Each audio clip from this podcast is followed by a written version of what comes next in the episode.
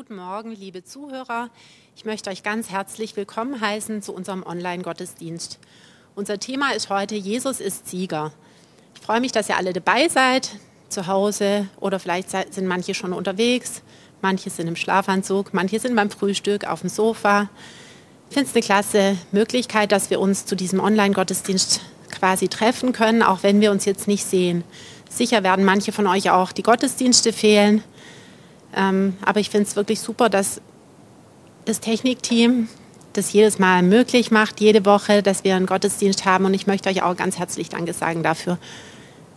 Wir möchten jetzt starten mit dem ersten Lied. Das wollen wir gemeinsam singen. Das ist die Nummer 138 aus unserem Liederbuch. jetzt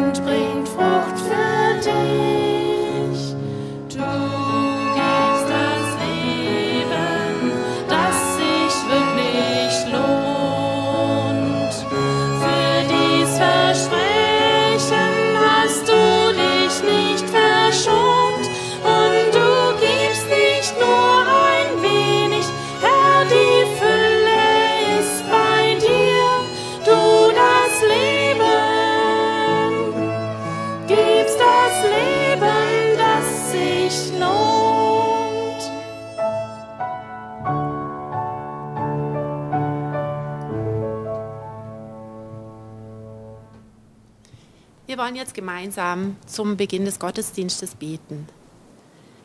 Herr Jesus, ich möchte Danke sagen, dass du der Sieger bist, dass du der Herr bist über Leben und Tod und auch über die Sünde.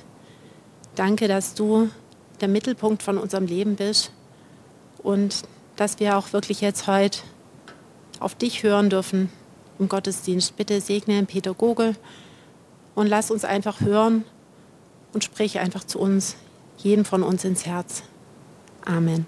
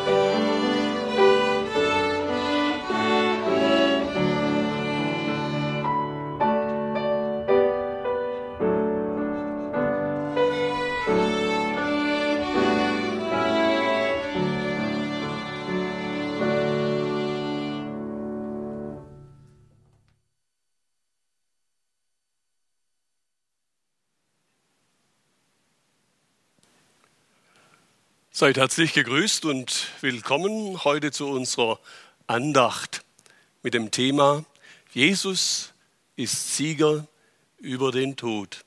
Vielen Dank auch für die Lieder und das Musikstück, das wir hören durften über den Liedtext Ein Leben, das sich lohnt. Ein Leben, das sich lohnt, kann nur ein Leben sein, das nicht mit dem Tod endet. Es wäre zu schade, wenn dein Leben ein Leben für diese Zeit wäre und nicht für die Ewigkeit. Ich möchte noch kurz beten. Herr Jesus Christus, wir sagen dir ganz herzlichen Dank, dass du als der Sieger von Golgatha, der Auferstandene bist und du bist aufgefahren und du lebst und du sitzt zur Rechten Gottes des Allmächtigen, des Vaters. Und danke, dass du versprochen hast, wiederzukommen. Ich bitte dich, Herr, hilf mir, dass ich mit Freudigkeit und mit Vollmacht deine Gedanken, dein Wort weitersagen darf. Segne du alle, die zuhören und die dabei sein können. Amen. Liebe Glaubensgeschwister und liebe Freunde, in den vergangenen Wochen hat der Tod eine besonders reiche Ernte eingefahren. Und wir wissen, dass das ganz besonders in Italien, in der Lombardei der Fall war. Ich möchte euch aus dem Zeugnis eines 38-jährigen Arztes aus dieser Gegend, er hat im Krankenhaus seinen Dienst getan, berichten. Ich entnehme, als Menschen sind wir an unsere Grenzen gestoßen. Jeden Tag sterben mehr Leute. Vor neun Tagen kam ein alter Pastor, schwer krank, zu uns, der trotz seinen Atembeschwerden den Sterbenden aus der Bibel vorlas und ihre Hand hielt. Auch er starb. Doch er hat uns in dieser Zeit durch alle verheerenden Umstände hindurch den Weg zum Frieden in Gott gewiesen. Ich bin glücklich, zu Gott umgekehrt zu sein, während ich vom Tod und Leid meiner Mitmenschen umgeben bin. Soweit dieser Arzt. Mich haben in den letzten Tagen besonders Worte eines Dichters beschäftigt, der diesen Refrain für ein Lied geschrieben hat. Jesus ist Sieger über den Tod. Jesus ist Sieger über die Not. Jesus ist Sieger in Ewigkeit. Für dich hat Jesus den Sieg schon bereit. Eine zweite Brücke zu diesem Thema war ein Erlebnis, das mir eine Glaubensschwester erlebt hat. Sie war im Krankenhaus, sie lag im Koma und da kam eine dunkle Wand auf sie zu, Finsternis. Und da wurde ihr geschenkt, dass sie mit dem Ausruf erwachte, Jesus ist Sieger und lebt. Und diese Finsternis, sie musste weichen. Nun, bereits Mose hat im 90. Psalm uns gesagt, Gott, du lässest die Menschenkinder sterben und sprichst, kommt wieder, Menschenkinder. Das heißt doch, dass nach der Schrift der Tod einfach auch zum Leben dazugehört. Aber es zeigt uns auch, dass wir Menschen nicht einfach verschwinden können. Wir können uns nicht einfach aus dem Staub machen, sondern wir werden herausgerufen, um vor Gott Rechenschaft abzulegen und Verantwortung für unser Leben zu übernehmen. Dieser Gedanke hat mich in meinem Leben zu der Erkenntnis geführt, dass wenn ich auf mich selber allein gestellt vor Gottes Thron stehen müsste, ich niemals bestehen könnte. Denn ich erlebte, dass es wahr ist, wie das Wort Gottes sagt, sie sind allzumal Sünder und mangelndes Ruhmes, den sie bei Gott haben sollten. Wie froh war ich aber auch, dass mir der Ausweg gezeigt wurde und ich bereit war, mein Leben dem Retter zur Verfügung zu stellen, unserem Herrn Jesus Christus. Denn dieses Wort hat ja die Fortsetzung und werden ohne Verdienst gerecht durch die Gnade, durch die Erlösung, so durch Jesum Christum geschehen ist. Das bedeutet doch, dass für uns eine Loslösung aus dem Machtbereich der Finsternis, aus der Herrschaft Satans geschehen ist. Der Herr Jesus Christus, er hat uns diese Freiheit, er hat diesen Sieg erworben und so dürfen wir auch heute den Sieg Jesu verkündigen über Hölle, Tod und Teufel.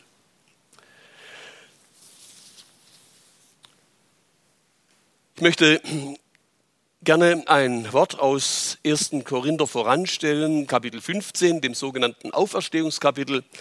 Und da schreibt der Apostel Paulus, der Stachel des Todes ist die Sünde. Die Kraft aber der Sünde ist das Gesetz. Wir denken da im Bilde vielleicht an die feurigen Schlangen, von denen auch der Herr Jesus in Johannes Kapitel 3 gesprochen hat und wie er gesagt hat, wie Mose in der Wüste eine Schlange erhöht hat, also muss des Menschen Sohn erhöht werden, auf dass alle, die an ihn glauben, nicht verloren werden, sondern das ewige Leben haben. Das bedeutet, dass wir, jeder von uns, von der Sünde gestochen wurde und durch das Urteil des heiligen Gesetzes Gottes dem Tod geweiht sind. Das Todesurteil steht fest. Aber Lob und Dank hat der Herr Jesus Christus das Gegengift sozusagen bei sich, das Rettung bringt und Gesundheit von der Sünde. von der Macht der Sünde. Er hat bezahlt, er hat die Strafe getragen, sodass alle, die an ihn glauben, frei ausgehen dürfen und errettet sind aus dem Machtbereich der Finsternis und Satans des Todes. Und davon hören wir nun in einem zweiten Wort Gottes aus dem Hebräerbrief, Kapitel 2, die Verse 14 und 15. Nachdem nun die Kinder Fleisch und Blut haben, ist er, unser Herr Jesus, dessen gleichermaßen teilhaftig geworden, auf dass er durch den Tod die Macht nehme dem, der des Todes Gewalt hatte, das ist dem Teufel. Und er löste die so durch Furcht des Todes im ganzen Leben Knechte sein mussten. Was lernen wir aus diesem Wort? Nun, der Tod, er ist nicht aufgehoben, aber er ist seiner Macht beraubt durch Jesus Christus. Das bedeutet doch, dass alle, die den Herrn Jesus als ihren Herrn im Leben haben, die sich für ihn und seine Nachfolge entschieden haben, die sein Eigentum geworden sind, dass sie unter seinem Schutz stehen. Wir wissen, was es bedeutet, in Deutschland nach dem Zweiten Weltkrieg von Siegermächten verwaltet zu werden. Man ist nicht frei, aber wohl dem, der zur Siegermacht gehört, er steht unter einer besonderen Autorität. Und so ist das auch mit den Kindern Gottes. Ja, wir begegnen zwar auch dem Tod, aber er kann uns nicht festhalten. Wir stehen unter einer höheren Autorität.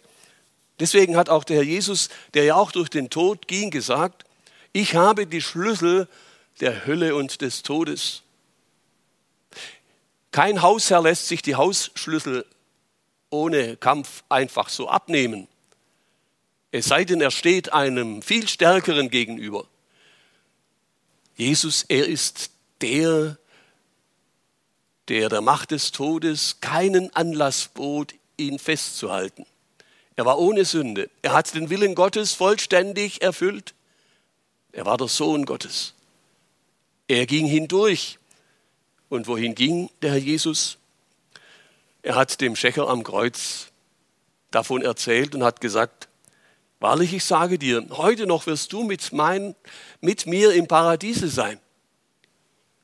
Jesus er ging, nachdem er ausgerufen hatte, Vater, in deine Hände befehle ich meinen Geist.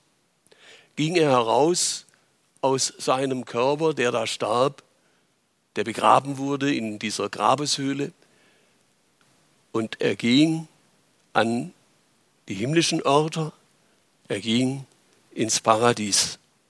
Und dort traf er dann noch an diesem Sterbetag den Schächer, so sagen wir ja, am, im Paradies, der dort am Kreuz noch zu Jesus sich bekannt hatte. Jesus, er war nun in einem Geistleib. Er selber sagte ja, ein Geist hat nicht Fleisch und Blut, wie ihr seht, das ich habe. Er hat nicht Fleisch und Bein, aber das war nach der Auferstehung. Aber vor der Auferstehung, ich möchte gerne diesen Zustand einfach als Geistleib bezeichnen. Und wir sehen auch bei der Geschichte von dem armen Lazarus und dem reichen Mann, wie sie starben, aber nicht in ihrer Existenz vernichtet wurden, sondern im Gegenteil, sie hatten ein Empfinden, sie hatten ein Selbstbewusstsein für ihre Existenz.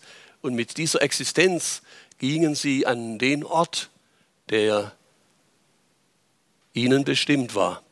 Der arme Lazarus, er wurde getragen von Engeln in Abrahams Schoß, so berichtet der Herr Jesus, während der Reiche in der Hölle, im Totenreich und in der Qual erwachte.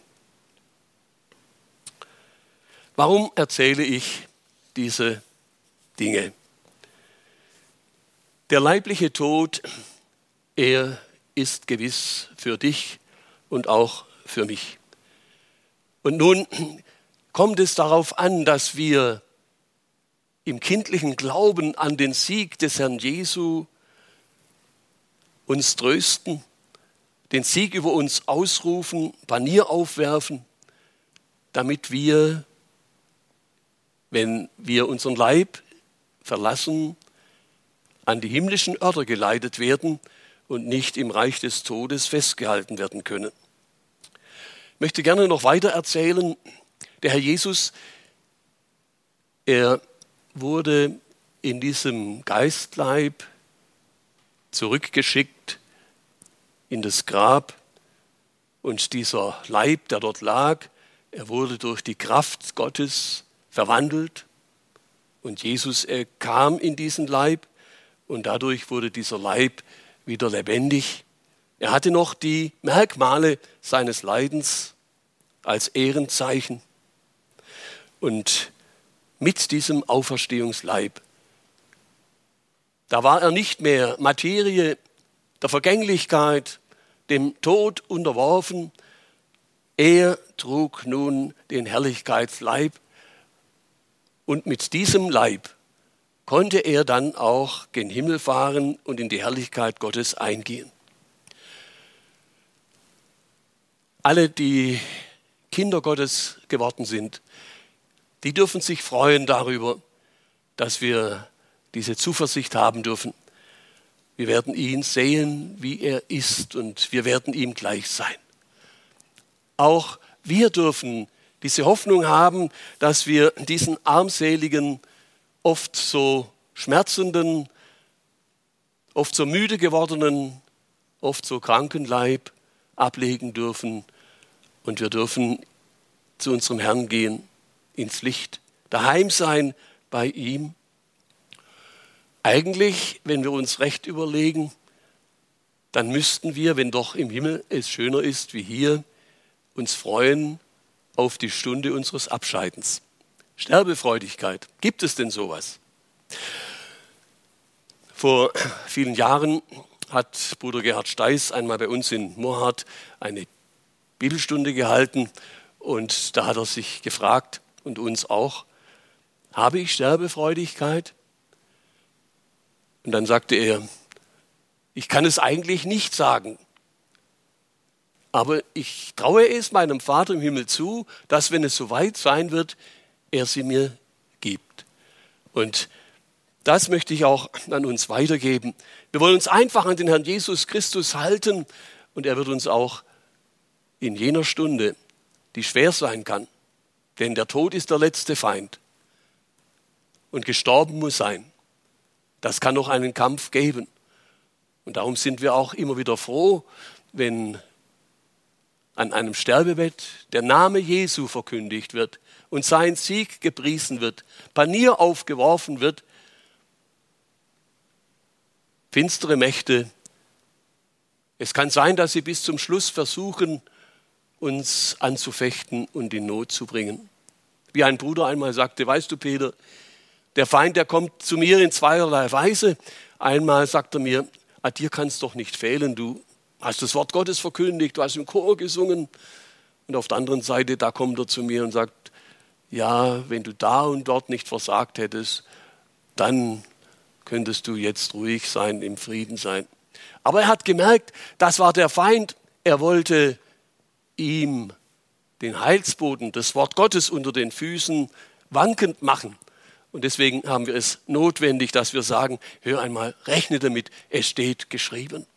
Jesus, er hat die Strafe getragen. Er ist das Leben. Und er sorgt dafür, dass wir bekleidet werden, wenn wir den Leib verlassen, in seine Herrlichkeit. Sterbefreudigkeit. Ich möchte gerne vom Apostel Paulus zitieren, was er uns schreibt. Ja, im 2. Korinther 5, wo das Bild des Leibes als Hütte gezeichnet wird, diese Hütte wird zerbrochen, abgebrochen. Dort bekennt er, es ist wahr, wir wollen lieber nicht entkleidet. Wir wollen lieber eigentlich nicht, dass unser Leib zerbrochen wird. Wir wollen lieber nicht entkleidet, sondern überkleidet werden, auf dass das Sterbliche würde verschlungen vom Leben. Das, was der Paulus da anspricht, ist ja nichts anderes als wie unsere Hoffnung, dass Jesus wiederkommt und uns zu sich nimmt Entrückung, Verwandlung, ihm entgegengerückt werden bis in die Wolken, um dann mit ihm zusammen in die Herrlichkeit zu gehen. Ja, so kann Paulus sagen, ich habe Lust abzuscheiden und bei Christo zu sein, was auch viel besser wäre. Oder er schreibt, wir sind aber getrost und haben viel mehr Lust, außer dem Leibe zu wandeln und daheim zu sein bei dem Herrn. Liebe Seele, daheim zu sein. Wer ausziehen muss und ist dann obdachlos, was für eine Not. Ausziehen und keine Heimat, wie schrecklich. Aber mit Jesus dürfen wir sagen, ausziehen und heimgehen, daheim sein, bei ihm sein. Und da möchte ich euch einfach noch daran erinnern, wie uns die Bibel berichtet. Die Seligen, die beim Herrn schon vorangegangen sind, sie warten dort auch auf diesen Tag, wenn gesagt wird, die Toten in Christus, sie werden auferstehen zuerst. Sie werden zuerst diesen neuen Herrlichkeitsleib bekommen. Und der Herr Jesus, er kommt mit ihnen, mit dieser Schar in den Luftraum und dann wird seine Gemeinde, alle, die zu ihm gehören, die in Christus Jesus sind, erfahren und erleben, dass die Kraft des Lebens sie erfasst und sie verwandelt werden und dem Herrn entgegengerückt werden in der Luft, um dann bei ihm zu sein. Und dann hören wir auch aus der Schrift, wie zu dieser Schar derer, die an dieser Erstauferstehung teilhaben dürfen, hinzugetan werden, die Schar der Märtyrer und die Schar derer, die den Sieg behalten haben am Mahlzeichen und die nicht angebetet haben, das Bild des Wiederchristen, die lieber ihr Leben gelassen haben, als Jesus zu verleugnen. Diese Schar aus Gemeinde und der Letztzeit bildet dann jene Schar, mit der Jesus wiederkommen wird auf den Berg bei Jerusalem, den Ölberg, um von dort aus sein Reich aufzurichten. Kinder Gottes, Sie haben eine herrliche Zukunft. Wir gehen nicht in den Tod, sondern wir gehen ins Leben.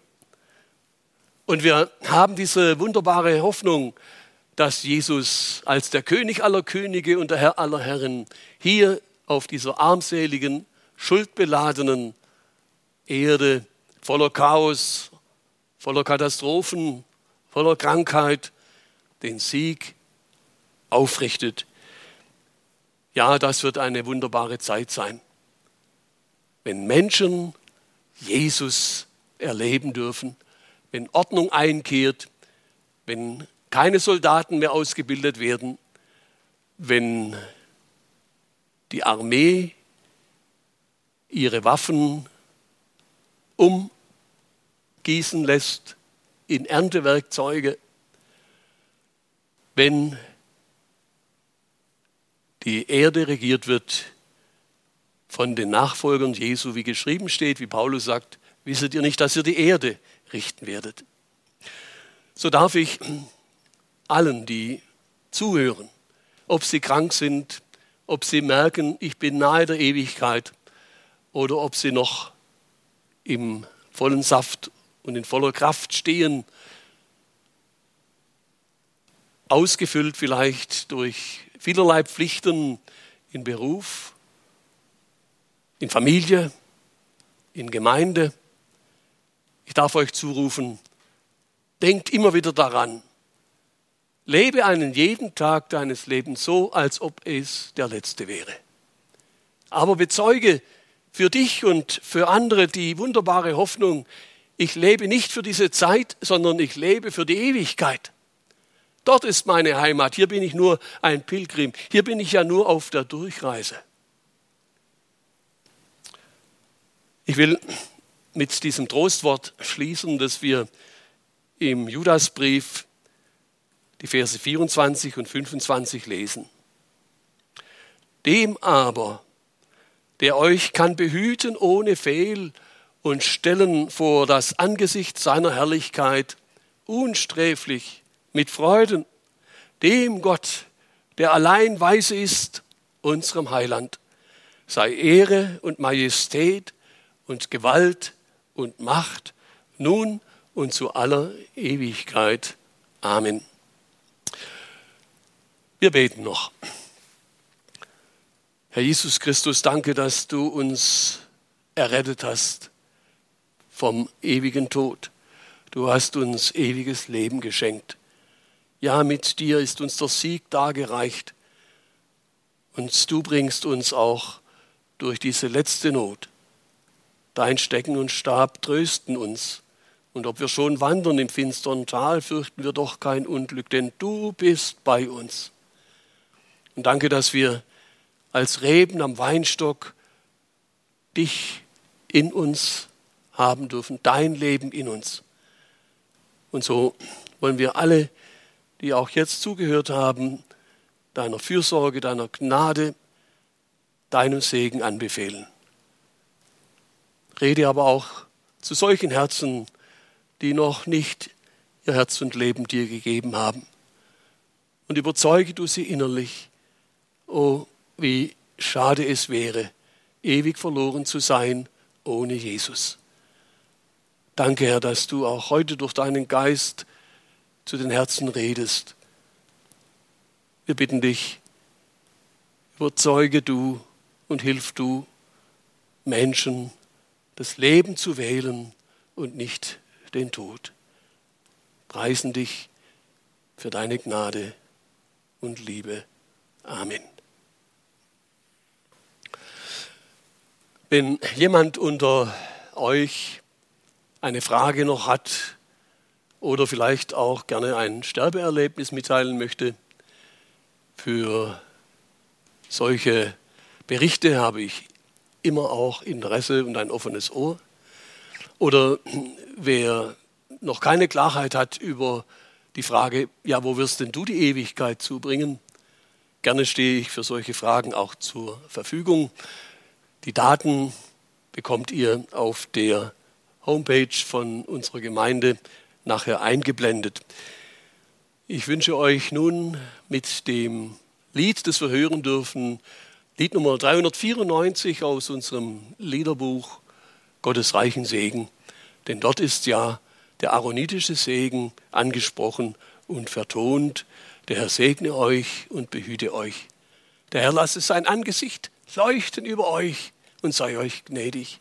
Ja, der Herr erhebe sein Angesicht über euch und bleibe bei euch mit seinem Frieden. Amen.